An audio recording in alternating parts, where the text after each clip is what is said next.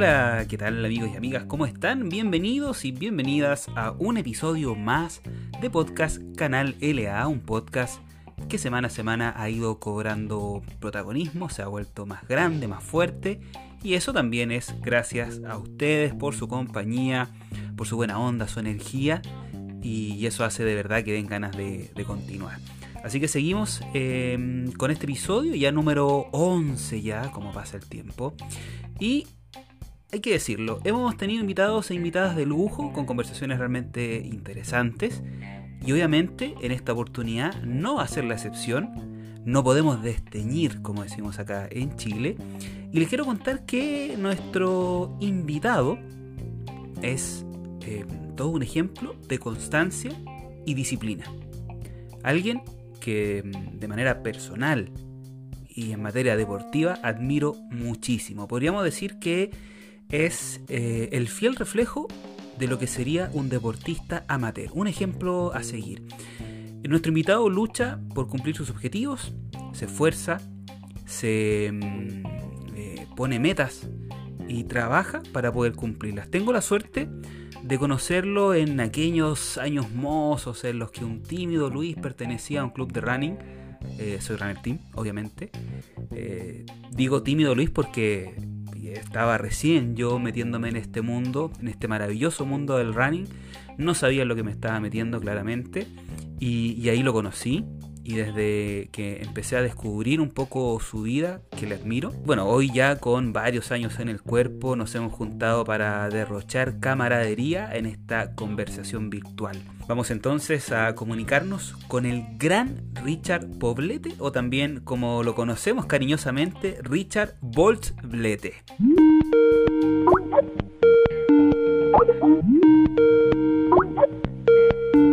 Señor Richard, ¿cómo está?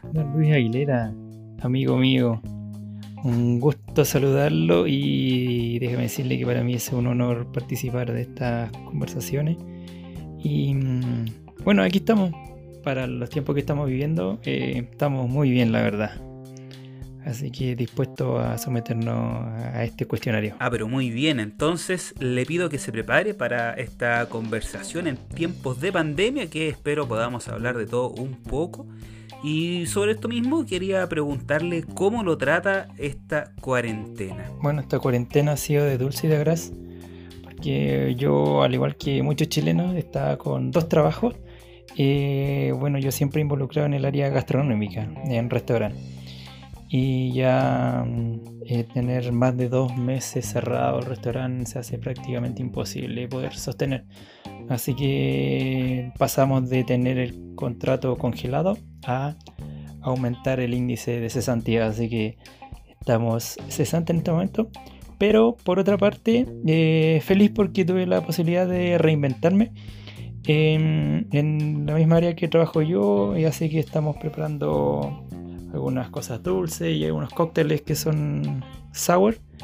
Eh, así que a los que siguen entrenando duro y se les baja el azúcar, me pueden ubicar en Instagram en Cheese and Sour. Así que es por eso lo de dulce de grasa. Y qué lamentable lo que me cuentas sobre Dulce Santía, porque eh, es, la, bueno, es la realidad que están viviendo muchos chilenos y chilenas y esto no afecta solamente el bolsillo, sino que también el estado anímico, estar cesante, no es algo que le gustaría o que nos gustaría vivir. Pero sabes qué? Eh, me da mucha alegría escuchar que pese a todo lo malo has podido, como digo yo, reinventarte y generar opciones de ingreso, sobre todo cuando son cosas dulces, porque bueno, ustedes ya saben, yo soy un fanático de las cosas dulces, mi nutricionista también lo sabe, demasiado fanático. Eh, oye, recuerdo que en algunos entrenamientos, precisamente, donde tú aparecías casi como de milagro con los deliciosos cheesecake para reponer la falta de azúcar. Claro, uno entrenaba, tenía que reponer el azúcar perdida. Y entre nos era eh, la parte más esperada del entreno. Claro, todos esperábamos el momento en que llegaba Richard con sus delicateces. Así que, bueno, ya saben, a los amigos y amigas, sigan en Instagram Cheese and Sour y de paso aprovechen de pedir eh, estas delicias porque realmente son buenísimas. Oiga, estimado, y con respecto a los entrenamientos y el running, ¿Cómo lo estás haciendo ahora? Mira, en este momento yo soy parte de Club Cronos y en todo este periodo nosotros seguimos en movimiento, seguimos entrenando, siempre con la asesoría y, las instrucciones de nuestro coach eh, José Ignacio Camps. Él, por ejemplo, en mi caso me pidió que yo le enviara los eh, videos, fotos con los implementos que yo contaba y de acuerdo a todo eso, él me armó una rutina para que yo trabajara los días lunes, miércoles y viernes. Y los días martes y jueves nosotros como club nos juntamos a las 19 de manera virtual y seguimos sacando nuestro entreno con, con indicaciones de nuestro coach. En ese aspecto él ha estado siempre pendiente de nosotros y, y nos pide de repente conectarnos eh, para que él nos, nos vea y nos corrija postura para evitar lesión y todo eso. Así que eh, en ese caso seguimos bien asesorados y estamos, como te digo, seguimos en movimiento. Siempre en materia de running, que obviamente es nuestra pasión, ¿siempre has sido runner? ¿O hubo algún otro deporte por ahí en tu vida? Con, a ver, con el runner yo partí a mediados del 2013 pero en un principio sin tener conocimiento de nada con respecto a las corridas, sin saber que habían categorías, ni que tenía que, eh, que yo podía tener tal ritmo, nada, nada, solo todo muy amateur. Y mm, desde el 2014 decidí participar del Maratón de Santiago en los 10K. Y ahí sí, pues eso ya fue una fiesta en grande y me gustó todo el ambiente que había y ahí sí como que ya eh, me encanté mucho más con el running. Y de ahí ya prácticamente no, he parado hasta ahora el año pasado. Y anterior a esto, el único deporte era mm, la típica pichanga, el fútbol eh, o baby fútbol de los fines de semana con los amigos. Era, era mi manera de, de mantenerme en movimiento y, y lo otro es la bicicleta, pero nada más que más que nada era cuando no podía sacar el auto, tenía alguna restricción y me podía ir en bicicleta al trabajo, pero no era como un deporte, no era muy asiduo a los deportes, la verdad. Bueno, entonces bienvenido al club de los que el amor al deporte nos llegó tarde, ya viejos. sí, desgraciadamente a gran parte de las personas que conozco y me imagino a quienes nos están escuchando, probablemente más de alguno, este amor por el deporte le llegó ya a una edad avanzada. Pero como digo yo también, siempre más vale tarde que nunca. ¿O no? Oye, y bueno, ya que estamos en confianza, quiero aprovechar de preguntarte sobre esta idea, sobre este concepto que comenzaste ya a utilizar en tus posteos hace bastante tiempo. Me refiero a el hashtag profesionalmente amateur. Mira, profesionalmente amateur nace el 2018, cuando yo era parte todavía de Soy Runner Team. Y nace cuando yo eh, me planteo el desafío de preparar el maratón de Santiago 2019 y ojalá correr los 42K y lograr un sub 3, hacerlo bajo las 3 horas. Y mm, anterior a esto, cuando yo averiguaba, difundía o incentivaba a los demás, eh, siempre decía mm, que yo lo hacía desde, desde mi amateurismo, siempre teniendo la base de que yo era amateur porque no tenía estudio en deporte. Y cuando empezamos a, preparar este desafío, ahí ya entró la parte más profesional eh, digámoslo, porque yo empecé a prepararme de buena manera. Eh, me hice la medición de VO2 máximo, tuve más charlas y contacto con Claudio y la gente de Kinus, con kinesiólogo, alimentación. Así que hicimos un buen equipo y mm, entre SRT, en la parte donde nos hicieron el VO2 máximo y con Kinus Así que eh, desde ahí que se me ocurrió el, hashtag que va casi siempre en todas mis publicaciones con profesionalmente amateur. Créeme que cuando conocí esta idea me llamó muchísimo la atención, sobre todo porque mm, a veces pensamos que la disciplina es algo para los atletas de élite o para gente profesional del deporte. Pero en realidad, y tú eres un tremendo ejemplo de ello, cualquier persona podría seguir y luchar sus objetivos. Ahora, eso sí, hay que ser muy constante y a veces la carne es débil. Yo sé de eso. y no todo el mundo tiene esa tremenda habilidad. Si usted la tiene, consérvela, manténgala, porque de seguro les va a dar frutos. Y para quienes no la tengan, hay que siempre intentar buscarla y conseguirla. Oye, y quiero que volvamos un poco el tiempo atrás, específicamente al año pasado, 2019, que para ti fue un año muy importante, fue un año con muchos cambios en materia deportiva. ¿Podrías comentarnos un poco cómo fue todo esto? Así mismito fue, amigo Luis, como lo dice usted. El año pasado fue un, año donde hubo cambios importantes en lo deportivo y el más significativo fue el cambio de team. Hasta esa fecha yo mm, pertenecía a Soy Runner Team, al cual le agradezco un montón todos los años que estuve de permanencia en el club.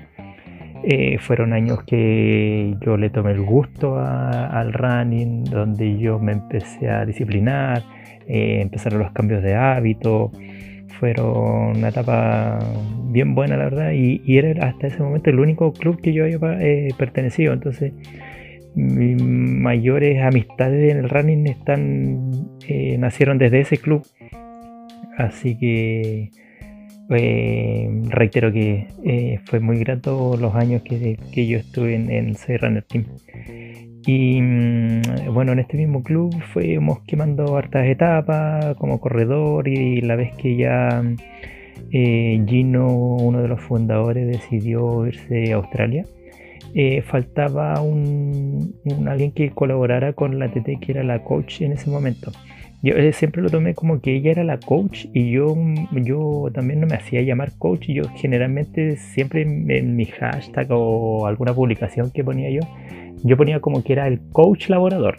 Por, por el respeto que tenía, porque como te contaba antes, no, yo no, no tenía estudio en deporte, nada, siempre de, aportando desde mi amateurismo. Entonces yo era como el coach laborador cuando la TT no podía ir algún día, ella lo cubría y, sacábamos unos entrenos. Así que... Y el cambio de team vino por, por porque en el periodo que yo estaba preparando el maratón de Santiago, o sea que lo quise preparar, eh, yo me lesioné. Y por lo tanto, para el desafío que yo me había impuesto para el maratón de Santiago del 2019, no lo pude lograr. Yo no, al final no corrí los 42, tuve que hacer el cambio de distancia, eh, nos bajamos a, los 10 kilómetros y como digo, ese, eh, ya llegando a abril yo eh, me acuerdo que tenía, el único registro que tenía de correr en abril fueron los 10K de, del maratón de Santiago. Yo no había corrido nada por el asunto de la lesión. Fue una lesión bien complicada que me duró varios meses. Eh, tenía como una triple lesión en, en, un mismo tobillo que era insoportable, no, no podía correr, no, nada. Así que, y como te digo, en abril ya solo corrí los 10K de, de Maratón de Santiago y ya me empecé a sentir un poquito mejor. Entonces yo dije, ya asumamos el compromiso para, para cumplir la meta en, en Maratón de Viña, que era en octubre y sacando los cálculos me podría dar la mejora de la lesión y, sacando los, tiempos de la preparación para los entrenos y todo eso, yo asumí que sí me, daba el tiempo. Es por eso que yo me acerco a hablar con José Camps, que en ese momento no estaban establecidos ellos como club, pero sí él tenía una, eh, varios amigos conocidos que ya estaban entrenando con él porque era, era como pagarle los servicios de para que te ayudaran a cumplir un desafío, que era lo que yo quería. Entonces eh, yo me acerqué a hablar con él y partimos desde cero. Fue, fue esto porque justamente por la lesión y, y, y Camps también con el profesionalismo que tiene, que él él me empezó, eh, me empezó a hacer correr dos veces a la semana, media hora, y era así partieron mis entrenos, desde cero. Y así hasta hace poco que fue que logramos la meta, y, pero como digo, el, cambio de team fue que mm, en ese proceso ellos no estaban establecidos como club, y eh, mientras yo estaba entrenando con Camps, yo seguía yendo a SRT, pero en este periodo ellos ya deciden formarse como club y tener un nombre y una polera. Y en ese momento ya José Camps me llama personalmente y me dice, mira, yo sé la situación que tú estás, que estás colaborando en SRT, pero pasa esto que nosotros ya vamos a ser club y no sé si te complica a ti en el, el que estés en SRT, pero en algunas veces va a tener que correr con la polera del club porque eh, él, su posición era que como él me estaba entrenando y yo la idea mía era mejorar como corredor, correspondía también que pudiera usar la polera de él.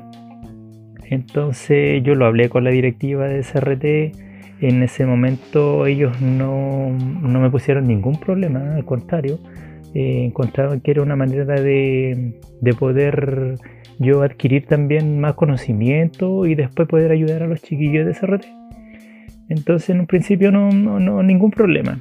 Y mm, pasó que en, que empezó a causar un poco de ruido porque como yo colaboraba en SRT, pero de repente me veían correr con la polera de Cronos y, mm, y eso como que causó un poco de ruido. No sé si en los demás, pero a, mí me a, a, mí también en lo personal me, me sentía raro, la verdad. Entonces después que ya mm, fui viendo las evoluciones que ella tenía como corredor, las mejoras y todo, y todo siempre asesorado con José Camps, es que yo ya decido de una y, integrarme al club ya 100% como corredor y hablar con la directiva de Soy Runner Team para dejar ese espacio y, me entendieron y lo aceptaron y, y me apoyaron también, así que muy agradecido de, todo, de, todo mi pasado en, en Runner Team y ahora mucho más también con, con Cronos, que fueron los que me ayudaron a, a cumplir mi meta. Recuerdo que la última vez que conversamos fue precisamente para el Maratón Internacional de Viña del Mar, de la edición 2019. Y ahí tú estabas en pleno proceso de transición para cambiarte, bueno, ya, ya estabas casi más allá que acá, y una de las cosas que me acuerdo que te dije fue que me alegraba muchísimo de que estuvieras buscando tus objetivos personales. Y eso es algo que debiéramos aprender todos. Cuando una persona se va de un team o se cambia de un team, lo hace o debiera hacerlo porque está buscando nuevos objetivos. A veces se habla de que te fuiste de team y ahora somos rivales y todo, y yo creo que eso no debiera ser. Al final todos somos amigos y aquí las únicas luchas que debieran existir son las luchas internas. Por lo menos es lo que me gusta a mí vivir, es mi filosofía y creo que debiéramos aprender a, llevarla, a, competir simplemente con uno mismo y no estar buscando derrotar al, rival. Oye, volviendo un poco al tema COVID, ¿recuerdas cuál fue tu última competencia? Oh, chito, qué tiempos aquellos, cuando corríamos libres en calle. Sí, eh, me acuerdo perfecto, fue en la, en la corrida 21K, la Santiago 21K. Eh, yo participé en, los 10K en esa oportunidad y fue el 15 de marzo. Y por la fecha ya se venía hablando todo este tema de la, la pandemia, el distanciamiento social, así que varias corridas ya se habían suspendido, otras las habían reprogramado, así que estaban entre los running también mucha incertidumbre, cuánta gente irá a ir, eh, la irán a hacer, no la van a hacer, ya avisarán a última hora. Eh, varios dudaban si se presentaban o no. Y habían otros como yo que también pensaban en que, posiblemente iba a ser la última del año, así que había que ir a dejar la vida ahí y darlo todo. Y fue ese mi caso, fue una de las corridas que yo también las había querido preparar. Eh, más que la corrida, sino que en los tiempos que, que yo estaba um, imponiéndome. Así que esa, esa la recuerdo muy bien porque bueno, fue, como te digo, se estaba hablando ya que podía ser una de las últimas del año y y además fue una corrida con la que yo tuve muy buenos resultados. Así que la recuerdo todavía. Ah, ya, ya, ya, ya. Y los amigos de Santiago 21K. Mm. Y lo digo así por, bueno, si ustedes se acuerdan, se armó una tremenda polémica con esta corrida, porque precisamente el día anterior, el día sábado, se realizó la eh, Maratón Rock and Roll, a la cual yo participé. Y de hecho salió, lo mencioné en unos podcasts anteriores, yo estaba inscrito para las dos corridas, porque eran en fechas distintas. Y cuando se cambió la fecha del Santiago 21K, tocaba que era el día siguiente a la rock and roll. Yo obviamente iba a correr 21 kilómetros en la rock and roll y no estaba dispuesto a correr ni 10 kilómetros ni 21 kilómetros en la Santiago, quería descansar. Y, y se armó una polémica por lo siguiente. Avisaron el cambio casi de un día para otro, lo que para mí no es serio, y no te dieron ninguna posibilidad de devolver el dinero para quienes lo pedimos yo envié un correo a los amigos de eh, la organización de Santiago 21K. Me respondieron que no se devolvía el dinero y se ofrecía la posibilidad de reservarte el cupo para la corrida del año siguiente, o sea, para este 2020, que como todos ya sabemos por tema COVID, las corridas vuelan alto. Entonces yo completé el formulario, formulario ordinario, hecho por Google Forms. No digo que Google Forms sea ordinario, pero me refiero a que este formulario era bastante ordinario. Y una vez enviado el formulario no me llegó ningún comprobante. O sea, yo estoy confiando de que cuando sea el momento de una Santiago 21K yo voy a tener mi cupo asegurado. Estoy confiando. Y hablando un poco de incertidumbre, ¿qué va a pasar con el proyecto de Profesionalmente Amateur? ¿Cómo, cómo se ve a futuro? Bueno, eh, Profesionalmente Amateur, en este momento estamos como en una pausa activa. Eh, ¿Qué va a pasar a futuro? Em, yo creo que vamos a seguir eh, buscando desafíos. Em, hay que estar, como te digo, en la pausa activa me refiero a que seguimos entrenando, no tan riguroso como antes. Eh, siempre estoy en movimiento. si me salto algún entreno, no pasa nada, no es grave. se retoma más adelante. Eh, como te digo, seguimos asesorados nosotros por el coach.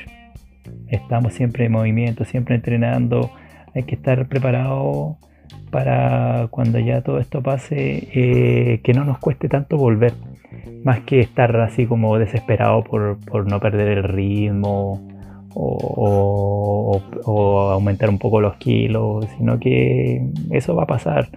No, no hay que preocuparse mucho de eso. Hay que estar eh, dispuesto a que a seguir en movimiento nomás para que más adelante, como te digo, no, nos cueste tanto volver y, nos sea un poquito más fácil recuperar el, nivel o, acercarse lo más posible al nivel que se venía entrenando anteriormente. Así que eh, yo creo que hay, hay profesionalmente amateur para un ratito más no es, no es como, yo creo que si alguien dice no, no corro más, es como cuando uno dice no, eh, cuando corre su primer maratón y dice no corro nunca más maratón, es mentira.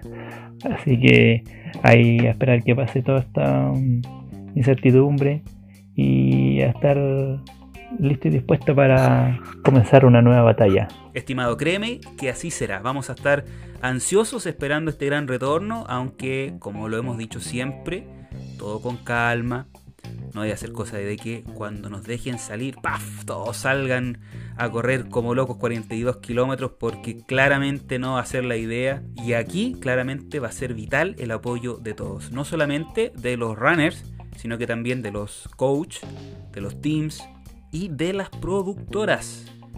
Porque ojalá, ojalá no se vuelvan locas las productoras y comiencen a hacer corridas todos los fines de semana para intentar recuperar el dinero perdido durante esta pandemia. Esperemos. Oiga, don Richard, y hablando sobre apoyo, ¿alguien de tu familia sigue tus pasos? Mira, con respecto a eso, es un tema que tengo pendiente un poquito porque mm, el único que sigue incentivado con este asunto del running es mi hermano. Con él yo participo en algunas corridas y, como te digo, tengo un tema pendiente, me, ha costado un poquito incentivar a mi hijo, por ejemplo, o a mi señora, que se, incentiven a, practicarlo. ellos sí me apoyan en todo, me aguantan en todo, han tenido una paciencia tremenda y mm, les gusta vivir toda esta fiesta que vivimos nosotros, pero desde el lado del, apoyar al corredor. Y, participan en, esa, desde esa vereda, no, no tan involucrado en, en participar en algunas corridas. Mi señora sí ha participado en unas que son como significativas para ella, que que son la, con las ayudas al cáncer, y, pero han sido muy pocas las veces que he participado. Y con mi hijo, como te digo, me ha costado un poco, está en, la edad de que ya está más metido en, en todo este mundo cibernético. Así que por ahí como que me costó un poco. Lo que sí, donde yo tengo un, con mi hermano también podemos sentir esa satisfacción de que eh, cuando yo estuve preparando el maratón de 2019 de Santiago, no pude lograr mi objetivo, pero cuando yo me bajé a los 10 kilómetros, eh, mi papá se entusiasmó, nos veía a mi, a mi hermano, me veía a mí entrenar y se entusiasmó, empezó a entrenar así calladito, calladito y mm, como digo, con 72 años de edad, el día que dijo, mira, quiero vivir la experiencia y acompañar y quiero ir a correr los 10K de, de Santiago. Apenas mi hermano escuchó eso, él lo inscribió al tiro para que no tuviera tiempo de, arrepentirse. Así que ahí le, le puso un poquito más de presión. Y empezó a entrenar, se preparó siempre, eh, como le digo yo, desde el amateurismo también.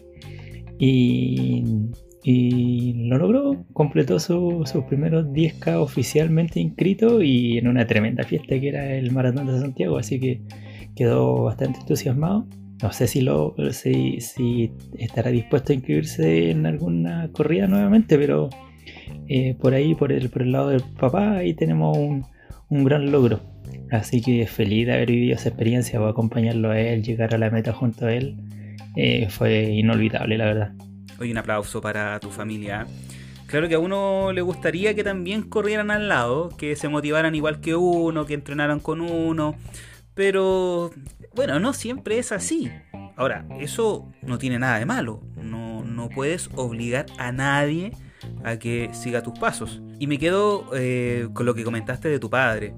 Me imagino la emoción de correr con tu padre y llegar a la meta. Aunque no corra nunca más, lo hizo. Y eso es un tremendo, tremendo, tremendo ejemplo para muchos que siendo quizás aún más jóvenes, aún no se atreven a dar este paso. Notable, notable, sí, de todas maneras. Oye Richard, ¿y tienes algún objetivo, además de sobrevivir a estos tiempos, en materia deportiva? Sí, sin duda que sobrevivir a todo este tiempo de pandemia va a ser un gran objetivo. Y mm, una vez pasando todo esto, eh, tenemos dos grandes objetivos en mente. Mi coach también lo tiene claro y está convencido que vamos a trabajar duro, fuerte para poder lograrlo. Una vez que pase todo esto, como te digo, veremos qué fecha o dónde elegir para poder cumplir el primer objetivo, que se trata en poder bajar el tiempo en el... Eh, tener un tiempo determinado en el maratón y ojalá podamos bajar así el, logro que se obtuvo en el maratón de Viña. Y ese objetivo va a ir de la mano y, creo que me ayudará a, poder cumplir el, segundo gran objetivo que tenemos en mente. Así que, como digo, una vez que pase todo esto, ojalá lo podamos lograr, para eso vamos a trabajar. Y una vez que ojalá se logren estos dos objetivos, los vamos a dar a conocer para que ustedes se enteren de qué se trataba o ya ahí verán, ah, esto era lo que se tenían entre ceja y ceja. Así que esperemos poder cumplirlo de la mano de, de Club Cronos. tenlo por seguro que vamos a estar ahí atentos a todo lo que se venga para ti. Que imagino, por lo que tú nos cuentas, que tu distancia reina son los 42 kilómetros, ¿no? Sí, la verdad que sí, yo creo que los 42K eh, son como la distancia reina en estos momentos para mí por, todo lo que significó el año pasado preparar esa distancia. Ya estuve más involucrado y, bien asesorado con el coach. Me preparó unos entrenos increíbles. Empecé a, entrenar en pista, que era cosa que yo no hacía, no tenía idea de los ritmos en pista. Em, entrenar doble jornada ya una vez pasando todo esto, eh, acercándose al maratón. Em, fue una preparación bastante, bastante fuerte y a la que yo le tomé cariño porque era, era para lo que yo estaba entrenando y poder lograr el objetivo que no había podido lograrlo en el maratón de Santiago. Entonces, pero como dice mi coach, hay que estar preparado para cualquier objetivo. Así que dentro de esa preparación estuvimos participando en algunas corridas también, pero es a la que más le tomé cariño, yo creo, en, este momento y, es por lo, por los objetivos que yo me planteo en 42K. Así que, y los tiempos, bueno, eh, con todo este periodo y con la asesoría de él, eh, mejoramos bastante en, todos los recorridos. Pues, en, en, 10K terminé corriendo el año pasado en 35-38, que fue en, en la de Santiago 21K, y ahí corrí los 10K y logramos hacerlo en 35 minutos con 38.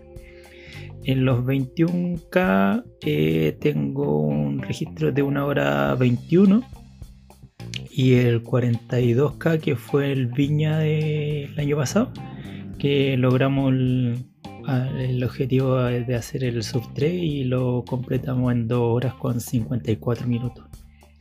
Así que sí, pues yo, yo creo que por todo el tiempo que le dedica uno a, preparar los 42K, esa sería mi distancia reina en este momento. No, te pasaste. No, te pasaste. Esos son tiempazos. De, de verdad te, te, pasaste. Ahora entienden por qué le tengo tanto respeto. Claramente no hay una receta mágica que nos haga correr rápido. Todo esto es cuestión de esfuerzo. Y también de contar con el apoyo adecuado. Gran mérito para el coach que está ahí controlando y apoyando con sus conocimientos y experiencia. Aquí este trabajo no es solamente el de Richard, hay todo un equipo detrás apoyando, alentando para que pueda cumplir sus objetivos. Bueno, y entre conversación y conversación ha llegado el momento de despedirnos, se nos ha pasado el tiempo rapidísimo. Y como siempre, don Richard, ha sido un tremendo placer compartir esta instancia con usted y que también nuestros amigos y amigas puedan haberte conocido un poquito más para entender que aunque seamos comunes y corrientes deportistas amateur, los sueños se pueden lograr. No, muchas gracias a ti. Y ojalá pueda ser la idea, una vez que pase todo esto, nos podamos encontrar todos en algún entreno, en alguna pista, en la calle, por ahí, en alguna corrida. Eh, así que a tener paciencia nomás, a ser responsable, a cuidarse. Y mientras más pongamos en práctica esto, más luego va a pasar. Así que eh, esperando con ansias que, que vuelva ese ansiado día. Y te vuelvo a repetir, para mí un honor haber sido invitado a este espacio de conversa y, felicitarte también por, tu, canal de YouTube que sigue creciendo, siguen creciendo los auditores de estos podcasts, así que esa también es una buena iniciativa para acortar los tiempos que estamos viviendo. Así que una vez más muchas gracias y espero que estés muy bien también y y nos vemos por ahí en alguna corrida y aplanando calles. Abrazo amigo, que esté muy bien. Bueno amigos y amigas, esa fue la conversación con el gran Richard Poblete, deportista amateur, que a punta de esfuerzo y perseverancia ha logrado cumplir sus sueños y que va en busca de sus próximos objetivos y que nos demuestra que sí se puede. Gracias a todos y a todas por su compañía y nosotros nos volveremos a escuchar en un próximo episodio de podcast Canal LA. No olviden seguirnos en redes sociales, estamos en Instagram como el canal de Luis Aguilera, también en nuestra página web el canal de luisaguilera.cl y también en YouTube como Luis Aguilera. Un abrazo enorme, cuídense, que estén muy bien, adiós.